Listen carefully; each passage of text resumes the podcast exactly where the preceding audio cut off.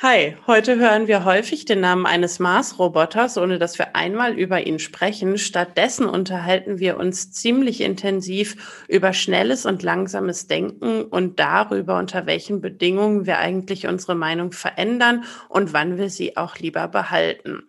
Ich erfahre, was der Perseverance-Effekt ist und damit steigen wir jetzt auch direkt ein. Viel Spaß mit der nächsten Folge.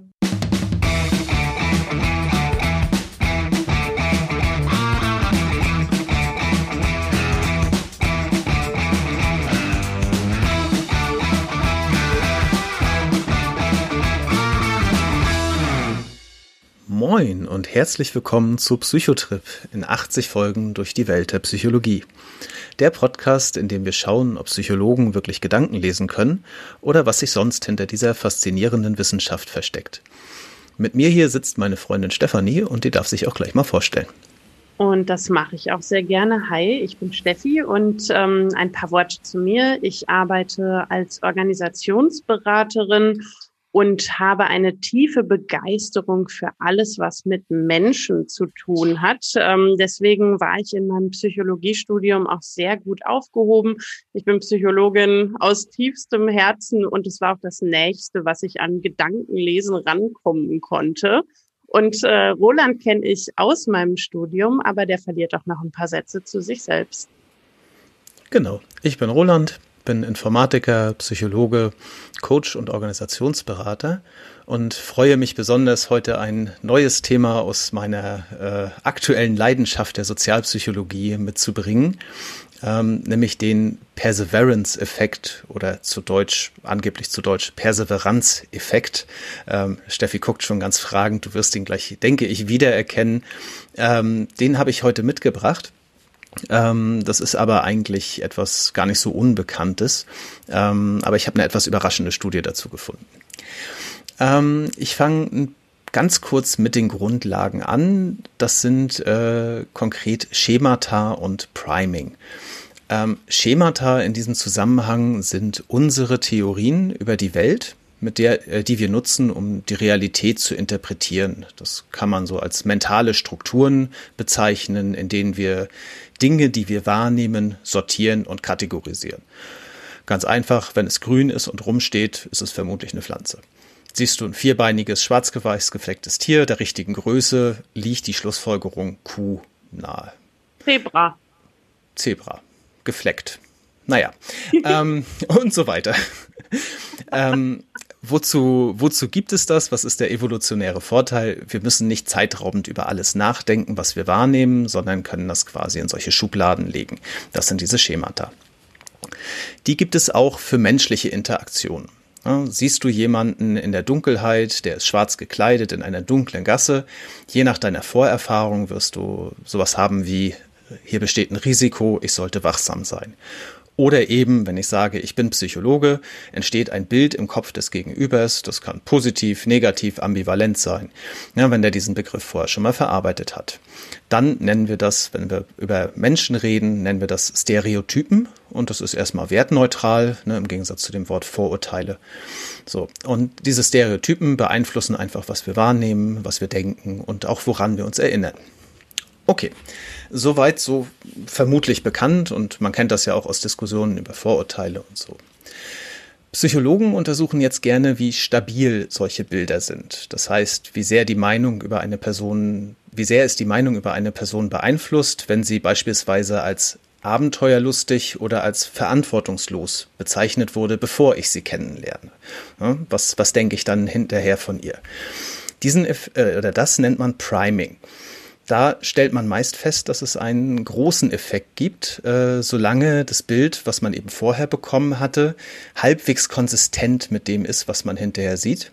Ähm, und wenn das nicht stimmt, stellt sich eben Irritation ein. Ne? Also wenn die Informationen, die man dann wahrnimmt, nicht zu dem passen, was man vorher gehört hat. Aber wir kennen es alle.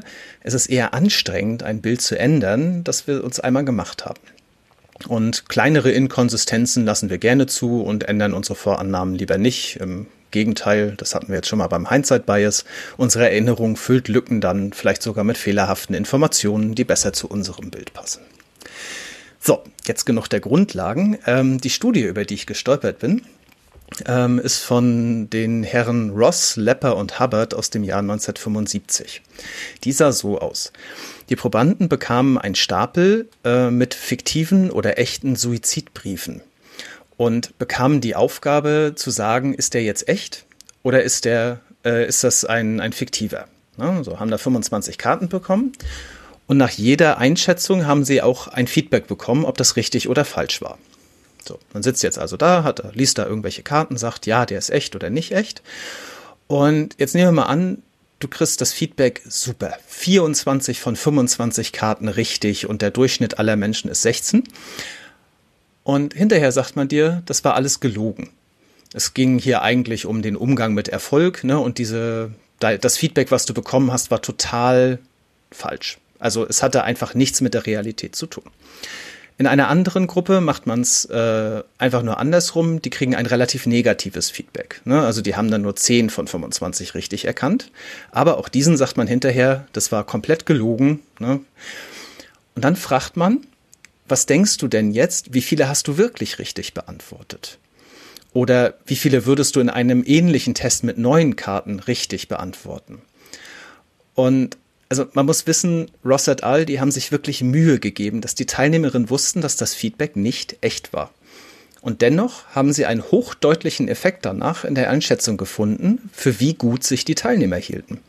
In der konkreten Studie hielten sich die TeilnehmerInnen mit einem positiven Feedback für 40 Prozent besser als die mit einem negativen Feedback. Und das ist der Perseveranzeffekt. Also das Beharren auf Annahmen bezüglich der eigenen Person, der sozialen Welt, selbst wenn die Grundlage der Annahmen außer Kraft gesetzt wird. Die Gedanken, die zu der Annahme, ich bin gut oder ich bin schlecht führten und diese Assoziationsketten, sowas wie, was weiß ich, meine Freunde sagen auch immer, ich kapiere es als letztes oder so, die bleiben im Kopf, auch wenn die Grundlage weg ist. So, Steffi, und jetzt musste ich dabei an ein Thema denken, das wir neulich mal diskutiert hatten, nämlich das Gendern. Seitdem weiß ich ja auch, wie man es richtig ausspricht. Ähm, ich war vor längerer Zeit war ich mal sehr stark gegen das universelle Gendern mit der Begründung, dass ich es eher hinderlich finde, wenn man irgendwie eigentlich im Kopf hat, dass das gar nicht ein, ein äh, äh, dass das gar nicht ein Wort ist, was irgendwie ein Gender enthält. Aber meine Frage wäre es jetzt, ist das vielleicht genau dieser Effekt, der es sinnvoll macht, immer zu gendern? Das muss ich noch ein bisschen besser durchdenken und verstehen. Äh, mit dem Thema habe ich jetzt nicht gerechnet, sowohl mit dem, äh, wie heißt das, Perseveranzeffekt? Genau, also Perseverance halt irgendwie Beharrlichkeit. Und ähm, ich kam da drauf, weil an dieser Stelle wir es haben, dass sich einfach Dinge oder Vorannahmen bei uns im Kopf festsetzen, selbst wenn wir wissen, dass ihre Grundlage nicht vorhanden ist. Und mich hat das so dran erinnert, ich weiß, da gab es mal so eine Situation, da hat jemand darauf bestanden, dass irgendwo Expertinnen Vortrag steht und nicht Expertenvortrag. Und ich habe mich da extrem drüber aufgeregt, weil ich fand, na, ich denke doch jetzt nicht bei Experte an Mann. So, und daran hat mich das so ein bisschen erinnert, weil ich wusste, es hat keine Grundlage, aber die Frage ist, hat es vielleicht trotzdem Einfluss? Ich bin auf jeden Fall deiner Meinung, dass die Art und Weise, wie wir Worte benutzen, primed, wie wir unsere Realität wahrnehmen, weil das natürlich bestimmte Muster antriggert. Also wenn ich jetzt irgendwo lese Expertinnenvortrag, dann öffnet das automatisch den Raum dafür, dass Frauen da sind und stattfinden in dieser Situation. Und mhm. das ist für mich ein ganz klarer Effekt von Priming. Deswegen kann ich bei diesem Priming-Punkt total mitgehen. Und ähm, ein zweiter Punkt, den ich vorhin im Kopf hatte, als du beschrieben hast, äh, wie dieser Effekt aussieht, ist für mich der Bezug zum An Ankern. Also du erinnerst dich wahrscheinlich auch noch an diese Studien ähm, zum Ankern, was einfach bedeutet, es wird quasi ein kognitiver Anker gesetzt, ein kognitiver Prime gesetzt, der sagt, das ist ein erwartbares Ergebnis. Also wenn ich im Wie hoch ist der Eiffelturm, höher oder niedriger als 300 Meter? Ganz genau. Oder im Gerichtssaal, wenn ähm, eine völlig unbeteiligte Person reinwirft, geben Sie ihm fünf Jahre ist es erwiesenermaßen so, dass ähm, das Urteil näher an dem ist, was mit reingeworfen geworfen wurde. Und das, das ist übrigens mein Hobby.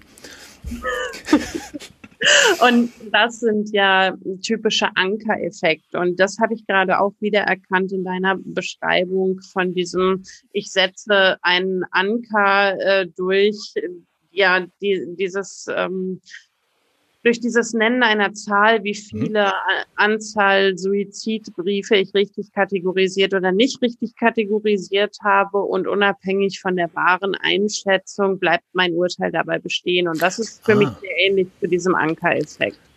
Ich habe gerade überlegt, weil ähm, der Effekt, den wir hier haben, ist ja ein sozialer. Ich weiß nicht, ob der Ankereffekt sich jetzt irgendwie als sozialer Effekt qualifiziert.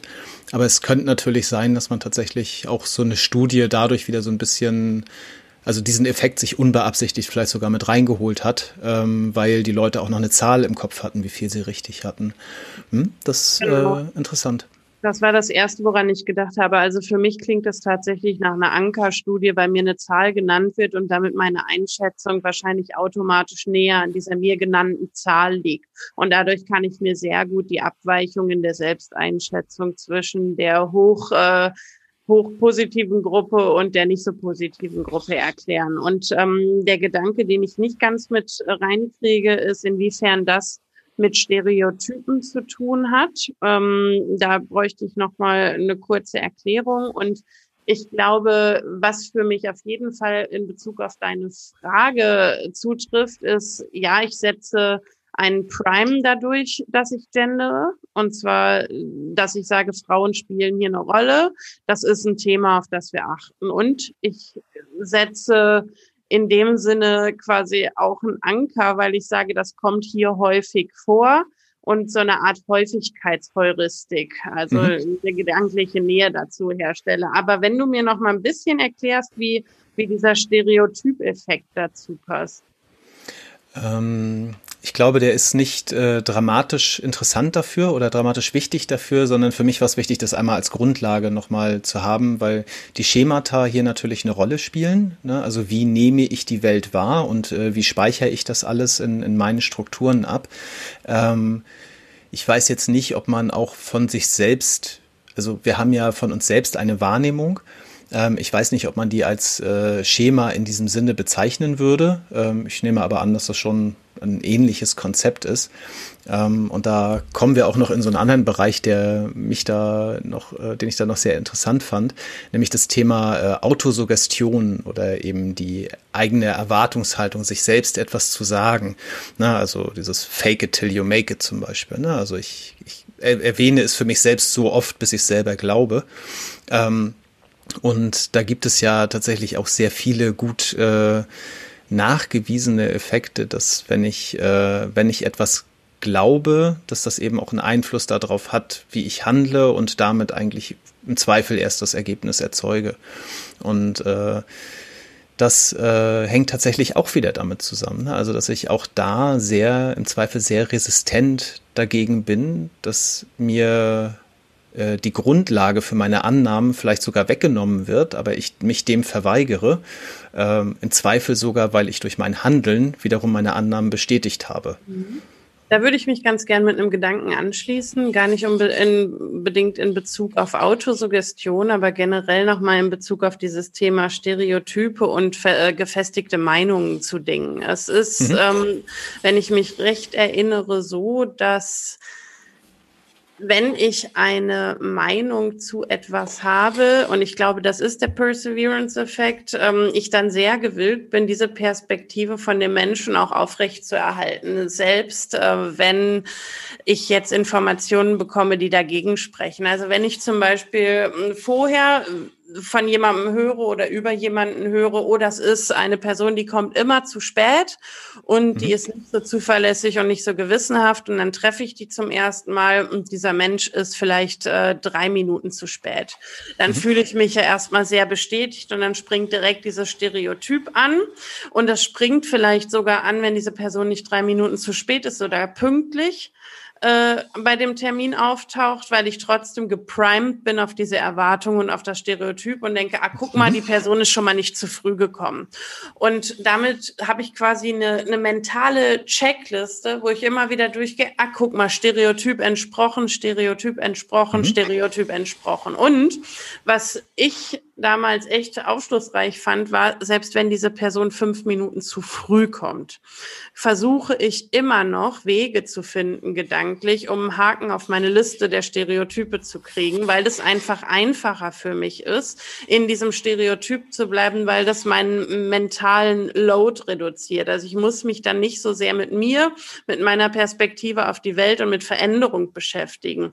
Richtig. Und äh, das heißt, ich suche quasi in mir alternative Interpretationsmöglichkeiten und sage, ah, jetzt hat die Person mal zufällig einen früheren Bus erwischt oder die Bahn ist schneller gefahren oder heute ist eine Ausnahme.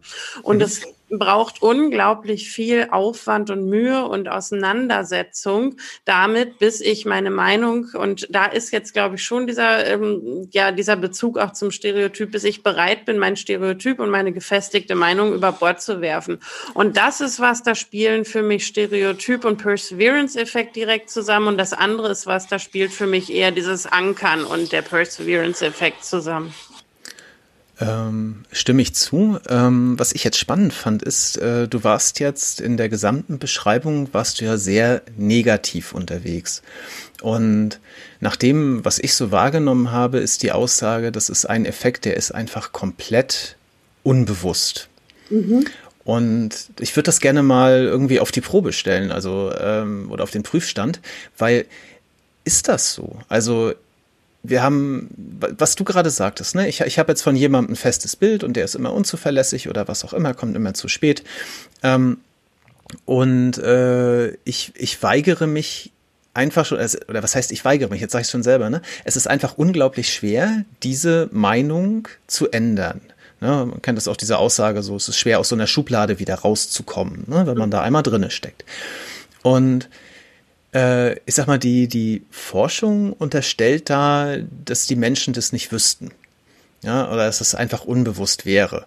Es gibt da Beispiele, ähm, ich weiß nicht, sagt ihr vielleicht der, der Rosenthal-Effekt oder der Pygmalion-Effekt noch was? Äh, ja, die Stirn wird gerunzelt. Ähm, der, der gute Mann hat in den 60ern geforscht, der, der Rosenthal. Ähm, und äh, das waren so Sachen wie, er hat äh, Studenten eine Ratte in die Hand gedrückt und die sollte durch ein Labyrinth laufen. Und den einen Studenten hat er gesagt, du hast eine schnelle Ratte und den anderen, du hast eine langsame Ratte. Und die Ratte war schneller oder langsamer. Ähm, er hat dann, damit ist er berühmt geworden, er hat äh, Lehrern gesagt, dieser Schüler ist besonders intelligent und wird in der nächsten Zeit, im nächsten Jahr wahrscheinlich überdurchschnittliche Leistungen liefern. Und die Schüler waren komplett zufällig ausgewählt. Das Ergebnis war, diese Schüler haben ihren IQ in dem folgenden Jahr überdurchschnittlich gesteigert. Man hat das dann zurückgeführt mit mehr Forschung dass es äh, eindeutig keine bewusste Bevorzugung gab. Also die Lehrer haben teilweise gesagt, ich habe den bewusst weniger sogar angesprochen, ne, weil ich hatte jetzt den Eindruck, der braucht dann vielleicht gar nicht so viel. Aber wenn man das beobachtet hat, die Schüler haben mehr und schwierigere Aufgaben bekommen, sie haben mehr Feedback bekommen, sie wurden mehr aktiv zur Mitarbeit dann doch irgendwie aufgefordert. Und also die, die Unterstellung der Forschung ist halt, wir können da gar nichts für. Ne, wir machen das alles automatisch. Und ich behaupte jetzt einfach mal, das stimmt nicht. Ich behaupte, es ist trotzdem eine Wahl von uns, wie sehr wir uns von unseren Stereotypen und so weiter wirklich steuern lassen und ob wir uns einfach angewöhnen, das zu hinterfragen. Bestimmt. Ähm, ich glaube aber, dass es die Bereitschaft voraussetzt, sich damit zu beschäftigen. Und ähm, du hast ja auch wahrscheinlich dieses Buch gelesen, Schnelles Denken, Langsames Denken. Nö. Ähm, das ist ein Buch, das äh, ganz, ganz runtergebrochen, äh, ich glaube, es ist von Kahnemann und Tversky, ähm, zusammenfasst. Wir haben zwei unterschiedliche Wege, auf denen wir denken. Das eine ist die schnelle Bahn. Da denken wir in Stereotypen, in Heuristiken, in Vorurteilen, in Dingen, die uns das Denken einfach machen. Also das, was du jetzt beschreibst, die schnellen Verbindungen, mhm. das reflektieren wir nicht bewusst und nicht explizit.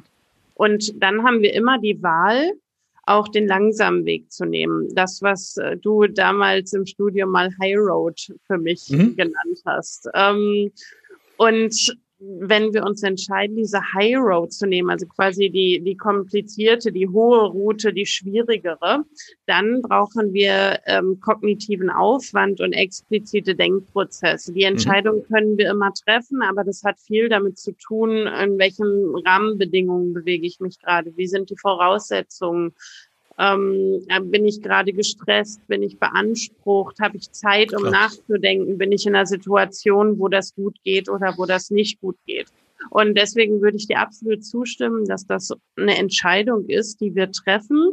Und ich glaube, dass der einfachere und der schnellere Weg immer der über unsere Stereotype, über unsere Vorurteile ist. Und dass das genau der Moment ist, wo dann auch vielleicht dieser Perseverance-Effekt besonders greift. Meine Hypothese wäre aber auch, dass es Menschen gibt, ähm, gerade mit einem sehr konservativen Mindset, die diesen äh, Effekt pflegen und für sich auch feiern.